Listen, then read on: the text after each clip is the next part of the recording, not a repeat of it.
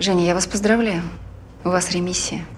С этих долгожданных слов у молодой москвички Жени Коротковой началась новая жизнь.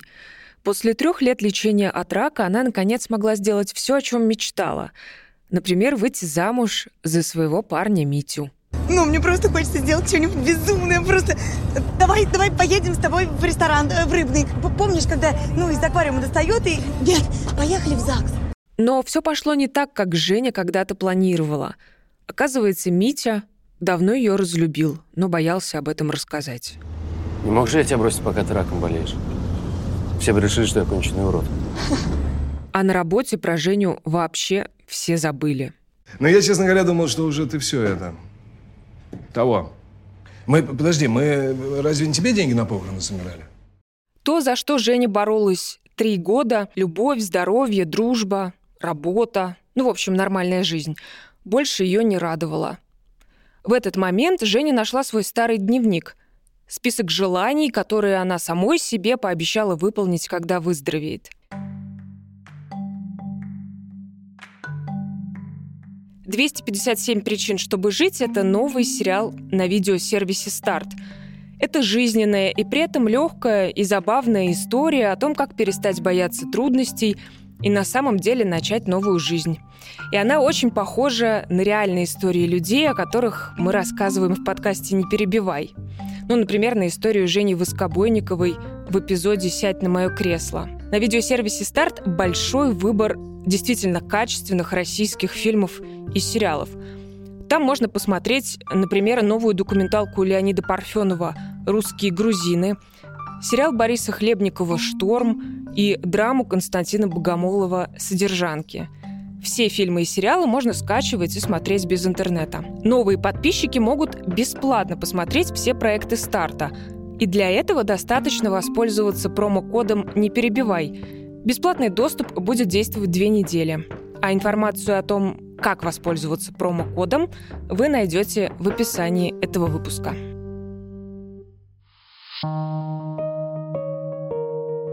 Привет, это подкаст «Не перебивай». Меня зовут Дарья Полыгаева. И сегодня у меня для вас вдохновляющая история. Мамочка, а что помогает вам жить вместе? Ты знаешь, Ниночка, ничего не мешает. С этого видео из Фейсбука началось мое знакомство с Нелли Матвеевной и Виталием Анатольевичем. На нем пожилые люди обнимают друг друга – улыбаются и отвечают на вопрос своей дочери Нины. 95-летний Виталий Анатольевич улавливает вопрос не сразу, а только когда его жена, 92-летняя Нелли Матвеевна, наклоняется к нему ближе. А что помогает жить вместе? Я не знаю, что помогает. Ты знаешь, я думаю... а, а, Просто, просто ничего не мешает. То же самое сказал. Надо же. Мне ужасно захотелось рассказать историю Виталия Анатольевича и Нелли Матвеевны вам. Ведь не каждый день видишь счастливую семейную пару, прожившую вместе больше 70 лет. И я поехала в гости к Зверевым.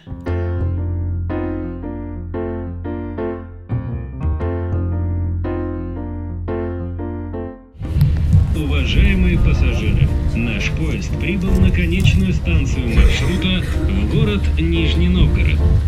Не беспокойтесь, я была у Зверевых в феврале, когда коронавирус еще не добрался до России, можно было свободно гулять по улицам и даже путешествовать. Так что в каком-то смысле это история из прошлой жизни. Думаю, нам всем не помешает немного отвлечься. Здравствуйте. Здравствуйте, Матвеевна. Я Даша. Очень приятно. Очень приятно. А это какие холодные? Ну, прохладно. Прохладно. В небольшой, но уютной квартире меня с утреннего поезда из Москвы встречает заботливая Нелли Матвеевна, а затем и Виталий Анатольевич. В реальной жизни они выглядят так же, как и на фейсбучном видео. Оба в домашнем, седые, неторопливые и всегда с улыбкой.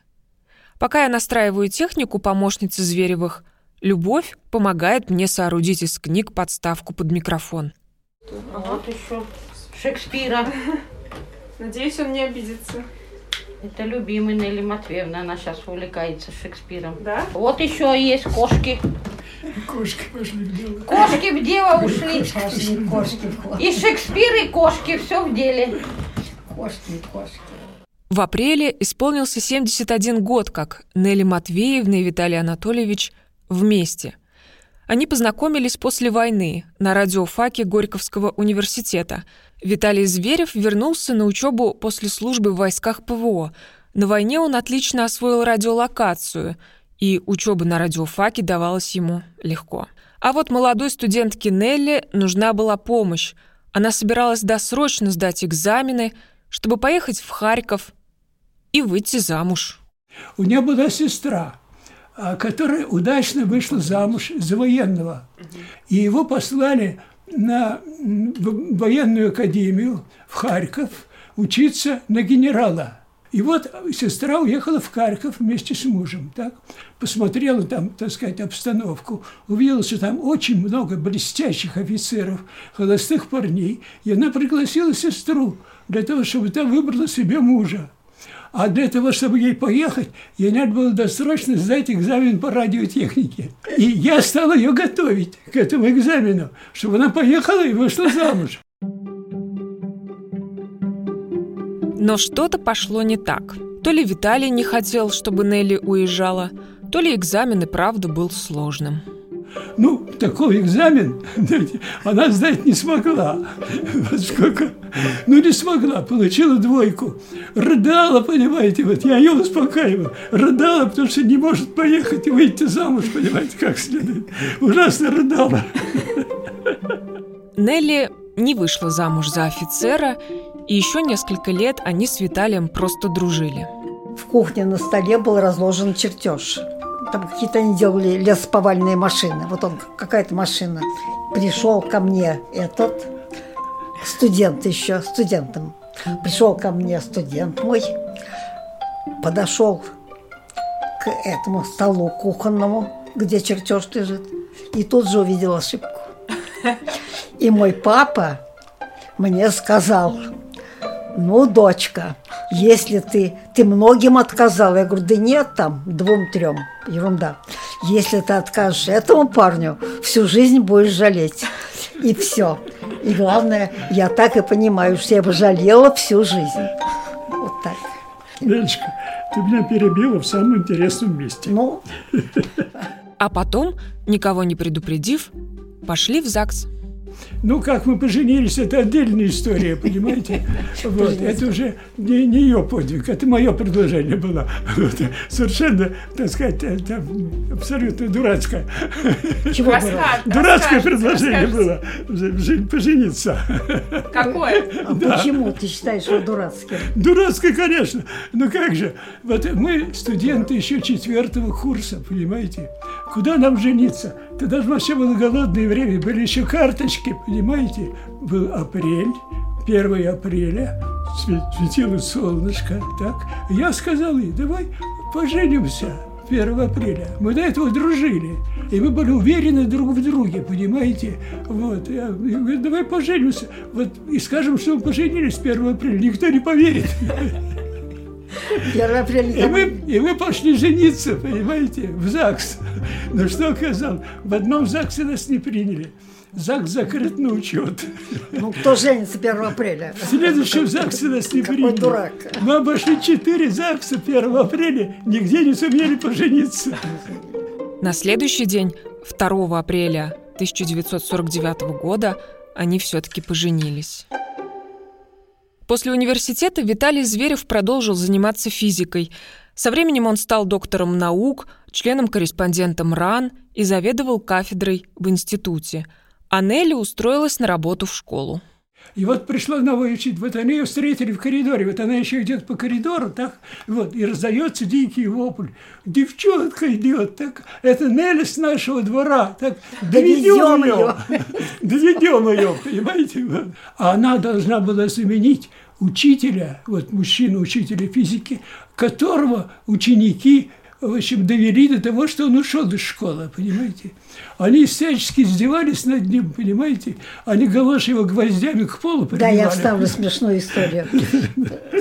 Я пришла в школу. Первое, что я увидела, было минус 24. Очень можно было ходить, можно было в школу приходить, можно, можно было не приходить. Первое, что я увидела, как ученики объявляют протест. Пришли собаки в школу, так уже учитесь. Нет. Зачем пришли тогда? Выбросить парту из окна. Молодой и хрупкой Нелли удалось совладать с хулиганами. Для уроков она старалась выбирать захватывающие темы, а после уроков организовала увлекательный кружок по физике. Педагогика превратилась в дело ее жизни. Нелли Матвеевна защитила две диссертации и стала уважаемым профессором. А что получилось в результате? В результате получилось, что у этих ребят самым любимым предметом стала физика. Из этих ребят вышло несколько докторов наук по физике, которые работали в нашем институте. Мы говорим уже примерно час, и, кажется, мои собеседники устали. Виталий Анатольевич настаивает на том, чтобы мы сделали перерыв и послушали, как он играет на фортепиано.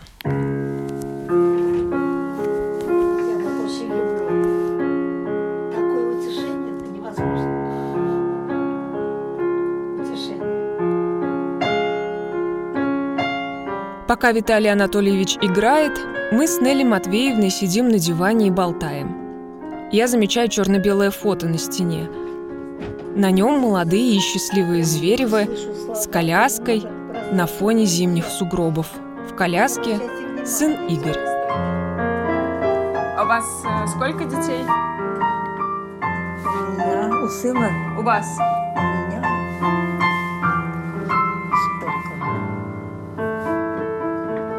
Даже не могу сообразить. Даже не могу сейчас... Подожди, Витенька, слушай, я не могу сообразить. Вот у меня сколько детей? Детей у тебя два. Два? Да. Игорь и Ниночка, все, да, и правильно. Все. Игорь и Ниночка, все правда. Два. Внуков больше. А внуков больше. Внуков шесть. Я Ви- сыграю. Витя, Витя, Витя, а внуков, а внуков? Че? А внуков у нас сколько? Ну, внуков много. Много. А внуков у нас Внуков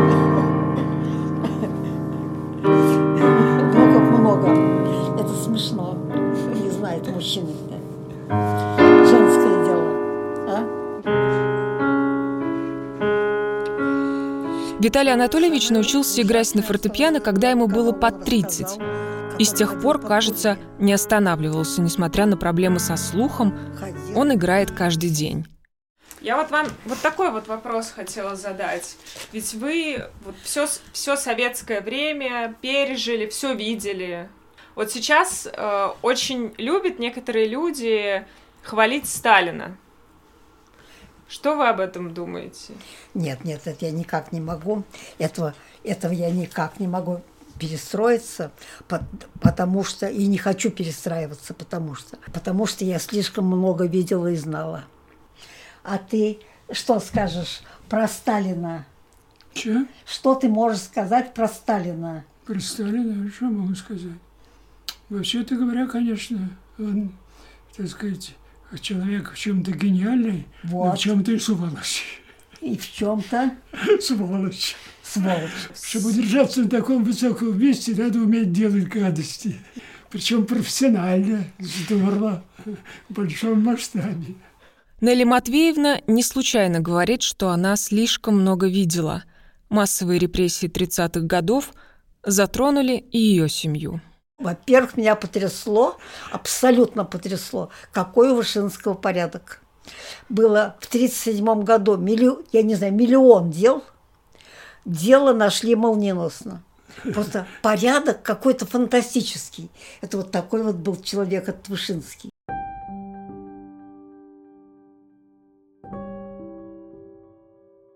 Андрей Вышинский в 30-е годы был прокурором Советского Союза и одним из организаторов Большого террора. Он выступал на показательных процессах со страстными и обличающими речами. Вот они, эти лазутчики и разведчики японского империализма в нашей стране. Игра разоблачена. Маска предательства с их облика, с их лиц сорвана. и сорвана раз и навсегда. Зверевы рассказывают, что в 1937 году десятилетняя Нелли поехала из Горького в Москву просить Вышинского освободить арестованного отца Матвея Таубиса. Это было в 1937 году, тогда поезда были совсем не такие, ходили по-другому. Так она приехала в Москву одна, пошла к Вышинскому и, и, и увидела, что там очередь из женщин на три квартала. Понимаете? Она встала хвост, но мимо этой очереди шел какой-то сотрудник НКВД. Понимаете? Он увидел эту девочку, увидел ее взгляд, да она еще была с нет, пионерским, нет, у с меня был пионерским галстук. галстуком. Красный галстук. Галстуком, А он понимаете? туда не лез. Поскольку она была председателем совета дружины, Ну да, у понимаете? меня был красный Ее галстук. вообще, так сказать, выдвигали, понимаете? Вот у нас называется дворец пионеров имени Чкалова. Когда она предложила, она Чкалова встречала, понимаете? Была вообще Чкалов меня поднимал. Так вот, Поднимал так вот этот, этот сотрудник привел ее прямо в кабинет Вышинского за руку. И она прямо с Вышинским беседовала. Ну, Но вот об этом беседовала, она лучше без- У нее сейчас памяти нет. Вот то, что было три минуты назад, она уже не помнит. А вот это она помнит. И хорошо, ну рассказывай. Нет, ну а чего беседовать? Кабинете Я не- Вышинского чего Ну что, я ворвалась к Вышинскому в кабинет. У него там очереди и прочее, там черти какие были, ужас. Ворвалась в кабинет и сказала, мой папа не может быть виноват. Он пошел добровольцем на гражданскую войну. Он вступил в партию вот так. Как он может быть виноват? Не может. Ну и все. Его тоже оправдали. Эта история показалась мне абсолютно фантастической. И я решила ее проверить. То есть я совершенно уверен, что она в это верит сама, и что когда она говорит, она говорит искренне, но это немножко такая архетипическая классическая история, поэтому я бы сказал, что чтобы как-то ее понять, надо просто ну, постараться опереться на какие-то факты, которые мы знаем, которые мы можем хоть как-то проверить из других вот источников, я бы так сказал. Это историк Сергей Бондаренко. Он помог мне внести ясность в события тех лет. В 1937 году отца Нелли Матвеевны, члены Президиума Всесоюзного общества изобретателей и рационализаторов Матвея Таубиса обвинили в участии в деятельности контрреволюционной организации. Весной 1938-го дело прекратили, но Таубиса тогда не освободили. Местный горьковский прокурор после свидания с семьей отправил его обратно в тюрьму. В 1939-м произошло невероятное. Отца Нелли Матвеевны оправдал суд. Его освободили и даже восстановили в партии. То есть вполне возможно, кто-то или она сама ездила в Москву, подавала эту, значит, эти документы, документы приняли, вот, может быть, даже с ней поговорили, вот, и у нас есть некое следствие, э, следствие в смысле результат того, что она сделала, и результат вот такой, что э, отца отпустили, правда, ненадолго. Да, на этом история арестов Матвея Таубиса, к сожалению, не закончилась. В 41-м, через несколько дней после начала войны, его опять арестовали. На этот раз суд дал Таубису 8 лет лагерей. В хронике Сахаровского центра упоминается, что дочь Таубиса, Нелли, просила генерального прокурора пересмотреть дело отца, но не в 37-м, а в 46-м году, после войны. То же самое пишет в опубликованных на сайте общества «Мемориал» воспоминаниях старшая сестра Нелли, Эстелла. Семья написала письмо главному прокурору, и Нелли поехала с письмом в Москву, где ей удалось попасть на прием к высокому начальству, пишет Эстелла. В 46-м Нелли уже 19, а Вышинский занимает пост замминистра иностранных дел СССР. Может быть, она ездила с бумагами в Москву не один раз, а детские воспоминания оказались самыми яркими? А как в этой истории появляется фигура Вышинского? Он э, действительно принимал людей каких-то тогда? Да, прием какой-то там был у них у всех, даже у довольно высокого, значит, высоких там э, э, судебных и НКВДшных чинов, у них были приемные какие-то дни, но мне сложно представить, что что-то могло решиться вот в каком-то личном, э, там, 10-минутном или каком-то разговоре.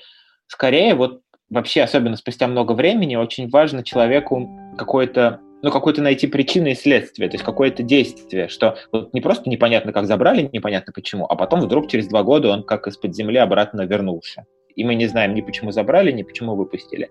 А вот когда рассказана такая история, то все как будто понятнее. То есть вот его забрали несправедливо, а потом Э, я сама пошла, сама поговорила вот с каким-то главным, там, с Вышинским. У кого-то бывает истории, что и со Сталином там они где-то встретились. И вот он, как бы, он вдруг вошел в ситуацию, и, значит, мой отец был спасен. Эта история в каком-то смысле гораздо более, ну, по-человечески понятная. Там хоть ясно вообще, что случилось. В 1946 году Матвея Таубиса освободили. Ну, правда, без права выезда из лагеря. А спустя пять лет опять арестовали и сослали в Красноярский край за контрреволюционную деятельность. Отца Нелли Матвеевны реабилитировали только в 55-м после смерти Сталина. Тогда же он, наконец, вернулся в Горький. История освобождения Матвея Таубиса оказалась длиннее и печальнее, чем яркое воспоминание его дочери о встрече с прокурором Вышинским. Вот как раз во время того, как вот, так сказать, царствовал Сталин у нас, так, вот, я читал книги, про то, как вот точно такие же люди э, делали, э, так сказать, э, в Италии там что-то такое, инквизицию, чем что какое-то вот в этом роде. Что делали? Инквизицию. инквизицию. Вот точно так же вот это самое путем, так сказать, жертв, обрезания голов, так сказать, вот это самое, ну... Все средства э, хороши. Там удерживались власти. Вот я думал, как хорошо, что у нас не так, а у нас в это время было точно так. Но я этого не знал. Именно из-за репрессированного отца Нелли после университета не смогла устроиться в конструкторское бюро и пошла работать в школу. Ее сестру Эстеллу по этой же причине долго не брали на работу. А мужа Эстеллы, перспективного военного, отчислили из той самой Харьковской академии, где Нелли когда-то собиралась найти себе будущего супруга. Нелли Матвеевна и Виталий Анатольевич сидят напротив меня и держат друг друга за руки. Я думаю о том, как много они пережили вместе, и все-таки пытаюсь понять, как им удалось сохранить вот такую близость. А мы вот 70 лет живем и ни разу не поругались. Я не могу поверить. Нет, ни разу. Правда? Вы, вы знаете, какая вещь? Я над этим думала тоже. Думаю, как же так? И поняла, что нам обоим нравится уступать. Вот такая дурь. Почему человеку не должно нравиться? Почему? Он свое отстаивает, правда?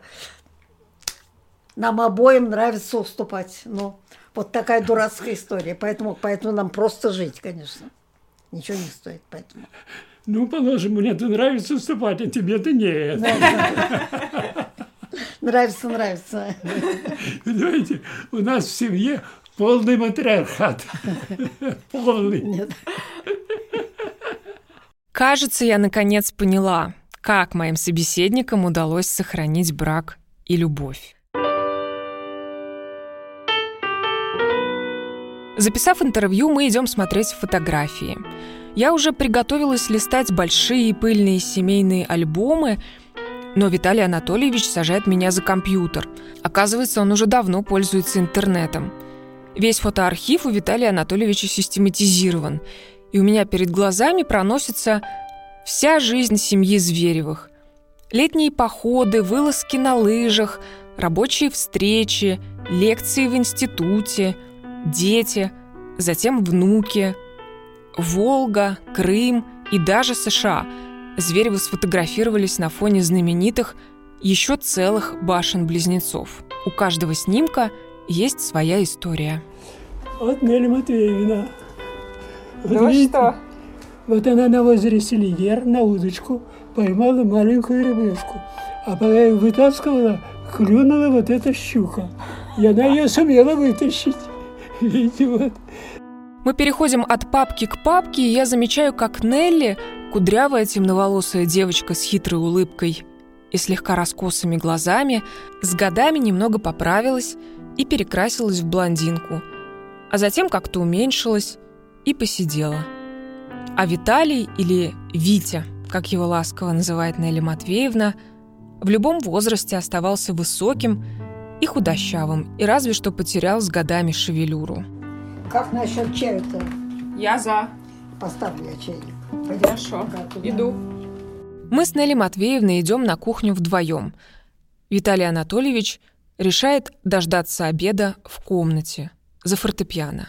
Кажется, Нелли Матвеевна устала от моих бесконечных расспросов и за чаем начинает расспрашивать меня. Ну, а у вас жизнь нормальная? Да. Какие удовольствия? Путешествия любим. Вот на лыжах кататься любим. На лыжах. На каких? Вот на горных. Да? Угу. Со всяких гор ужасных. Ну, не ужасных, но таким. Муж у меня, он прям... Заболел этим. Ну да, даже если нет трассы, елки, он может спуститься там. Я так не могу. А вы давно замужем, да? Четыре года. Недавно. Относительно вас. Недавно. Да, соревноваться со Зверевыми я пока не могу. Но побороться за матриархат попробую. Чего только не сделаешь ради долгих, счастливых лет в браке. Я пойду, наверное. Ну смотри. Я в 6 часов у меня уже поезд, и я хочу погулять. Давай, давай. Посмотреть Провожу. город. Сейчас провожу. Ага. Мы с Нелли Матвеевной выходим, и, как настоящая бабушка, она успевает похвалить мое пальто в пол. Ну-ка, ну-ка, зеленая. Очень. Что-то мне кажется, что даже модно, да? Это даже ро- российская. Краса... Слушай, Российская. красота ведь. Спасибо. Слушай, просто красота. А варежки? Ой, а я без варежек? А варежки? Я без варежек. Ну, очень хорошо Всё. поняла. Спасибо большое. Взаимно. Спасибо. Хорошего вам дня. Исчезай, моя дорогая. Хорошо. Ты мне очень Хорошо. Я надеюсь, вам понравилась эта история. Пишите нам свои отзывы, они очень сильно нас вдохновляют. Я хочу добавить, что дочь Зверевых Нина написала про своих родителей книгу. Она называется «Семья, что надо. Книга о любви». Нина рассказывает о традициях своей семьи и о том, как ее родители научили своих детей и своих внуков жить вместе весело и дружно. Следующий эпизод не перебивай, как обычно, через две недели. Меня зовут Дарья Полыгаева. Всем пока.